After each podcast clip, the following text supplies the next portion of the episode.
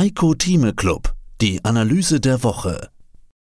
Den vollständigen Beitrag hören Sie als Clubmitglied heiko-thieme.club. Heiko Thieme, globaler Anlagestratege.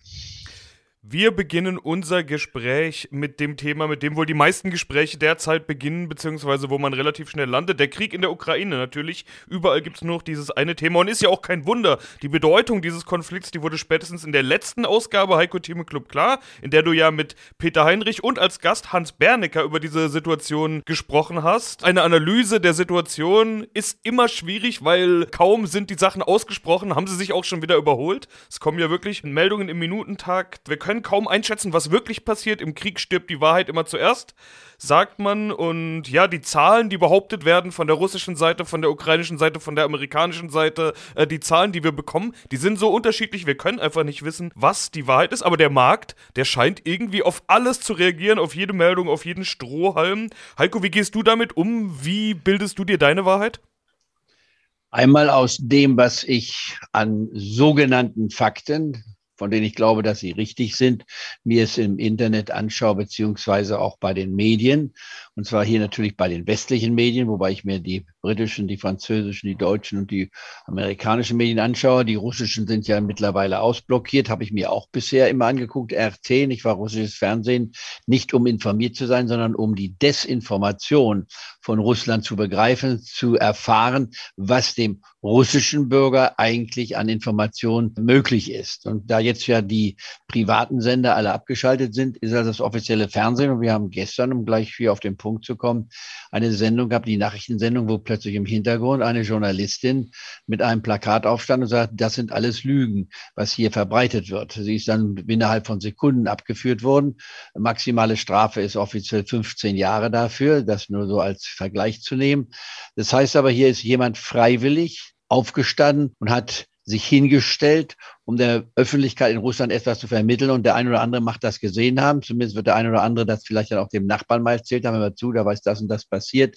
Wie weit das nun die Bürger umstimmen könnten, die auf der Seite von Putin stehen und immer glauben, dass das, was er bringt, richtig ist, im Gegensatz zu dem, was man so munkelt vom Ausland her. Das ist dann der Feind und vermittelt uns falsch. Wir haben hier einen Befreiungskrieg oder eine Befreiungsaktivität von russischen Truppen in der Ukraine. So wird es ja dort gebracht. Das ist ja bewundernswert für diese Person Person, tut einem leid. Die Demonstration, die wenigen Tausend, die dann sofort wieder abgeholt werden vom KGB, ist auch bedauerlich, denn diese Leute werden ja hart bestraft. Man kann sich nur fragen, wie groß sind die Gefängnisse in Russland? Wenn man so in die Vergangenheit hineinschaut, die sind unermesslich groß. Aber ich glaube, wenn statt 2000 Leute nicht 20.000 Leute, 200.000 Leute oder zwei Millionen sich in Moskau auf die Straße stellen würden, dann kann es der KGB nicht mehr schaffen. Aber davon sind wir weit entfernt. In anderen Worten, wir müssen hier geduldig bleiben, frustriert bleiben. Wir können den Luftraum leider nicht schützen mit Flugzeugen. Das geht aus äh, technischen Gründen nicht, so wie es die NATO zumindest sieht, die Amerikaner und auch die EU. Ich finde es fast bedauerlich, denn das Abschlachten von Menschen, die total unschuldig sind, bis zum Exzess zu betreiben, um dann später vielleicht doch noch die Meinung zu ändern, ist bedauerlich. Aber ich will mich da nicht hineinmischen. Ich bin kein Experte. Ich kann nur das nachvollziehen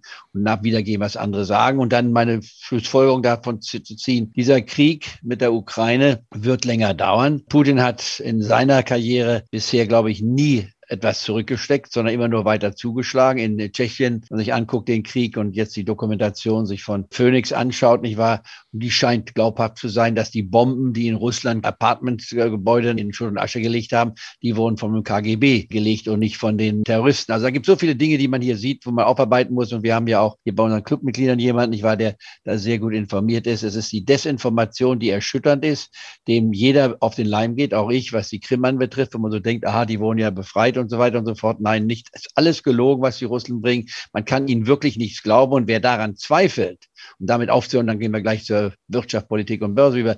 Wer daran zweifelt, dem muss immer nur wieder vor Augen halten, schau dir doch bitte mal an, was in den letzten acht Wochen passiert ist. Wir greifen nicht an, wir machen nur eine Übung, so die Russen, nicht wahr? Wir haben nicht das geringste Interesse, in die Ukraine einzugehen. Genau das ist passiert. Man kann nicht dem Russen, sondern man kann Putin nicht ein einziges Wort glauben. Das muss man vornherein sagen. Muss ich, wenn man sich Putin zusammensetzt man vorne sagt, der Mann lügt permanent. Da, mit so einem Mann zu verhandeln, ist schon wahnsinnig schwer und dennoch müssen wir es tun. Dann kommt er mit seiner atomaren Waffe hinzu, die natürlich nicht nur zum Nachdenken anrichtet, sondern auch Angst machen kann, zumal es auch kleinere Atomwaffen sind. Und wenn so eine Waffe auf Atomwaffe dann nicht abgeschossen wird oder auf eine europäische Stadt fällt, dann ist die Situation total anders. Das ist die Gefahr. Von der haben wir in gewisser Weise Angst. Aber das dürfen wir nicht zum Casus Knactus machen, denn dann wären wir falsch beraten. Dann würden wir immer in der Defensive sein. Wir müssen uns hier zu stellen. Die Börse hat reagiert. Eine Lösung im Ukraine-Konflikt kann man sehr einfach definieren. Die Parteien müssen sich unterhalten. Das, was jetzt zerstört ist, wird Jahrzehnte dauern, um wieder aufgebaut zu werden. Nicht wahr? Und je länger es dauert, desto schwieriger wird es auch für die Bevölkerung, dort durchzuhalten. Denn man kann vielleicht zwei Wochen mal hungern und wenig Wasser trinken, aber das kann man nicht für einen Monat oder zwei Monate durchhalten. So, erstmal noch eine kurze Ergänzung. Ich wollte dich nicht unterbrechen, aber es ist eigentlich nur eine Kleinigkeit. Ich glaube, der Geheimdienst in Russland heißt inzwischen FSB. Den KGB gibt es meiner Ansicht nach nicht mehr. Der FSB ist der Nachfolger. So viel nur als kleine Korrektur am Rand der Vollständigkeit halber willen quasi. Aber sprechen wir über das wichtige Thema, die Börse, den Markt. Seit der letzten Ausgabe deutlich angestiegen. Wir haben jetzt gerade über Angst gesprochen. Der Markt sieht gar nicht mehr so sehr nach Angst aus. Jetzt stellt sich die Frage, kann man da noch einsteigen oder hat man die super Chance schon verpasst? Äh, zur Erinnerung, der DAX war letzte Woche unter 12.500 Punkten. Gestern war er wieder über 14.000, also 1.500 Punkte in ein paar Tagen, auch wenn es heute wieder etwas runtergeht. In der letzten Ausgabe hatte Hans Bernecker das entscheidende Stichwort für den Wiedereinstieg genannt. Waffenruhe, das sei der Faktor, um wieder einzusteigen. Aber also dieses Stichwort ist ja bisher noch nicht gefallen, wenn ich das richtig sehe. Ja, Verhandlungen, angebliche Fortschritte, aber die sind ja nur Gerüchte. Ganz im Gegenteil, die Angriffe scheinen ja heute wieder zugenommen zu haben. Warum steigt der DAX doch so deutlich? Äh, es sieht ja schon fast aus, als wäre da eine Waffenruhe, aber die haben wir doch in echt noch gar nicht.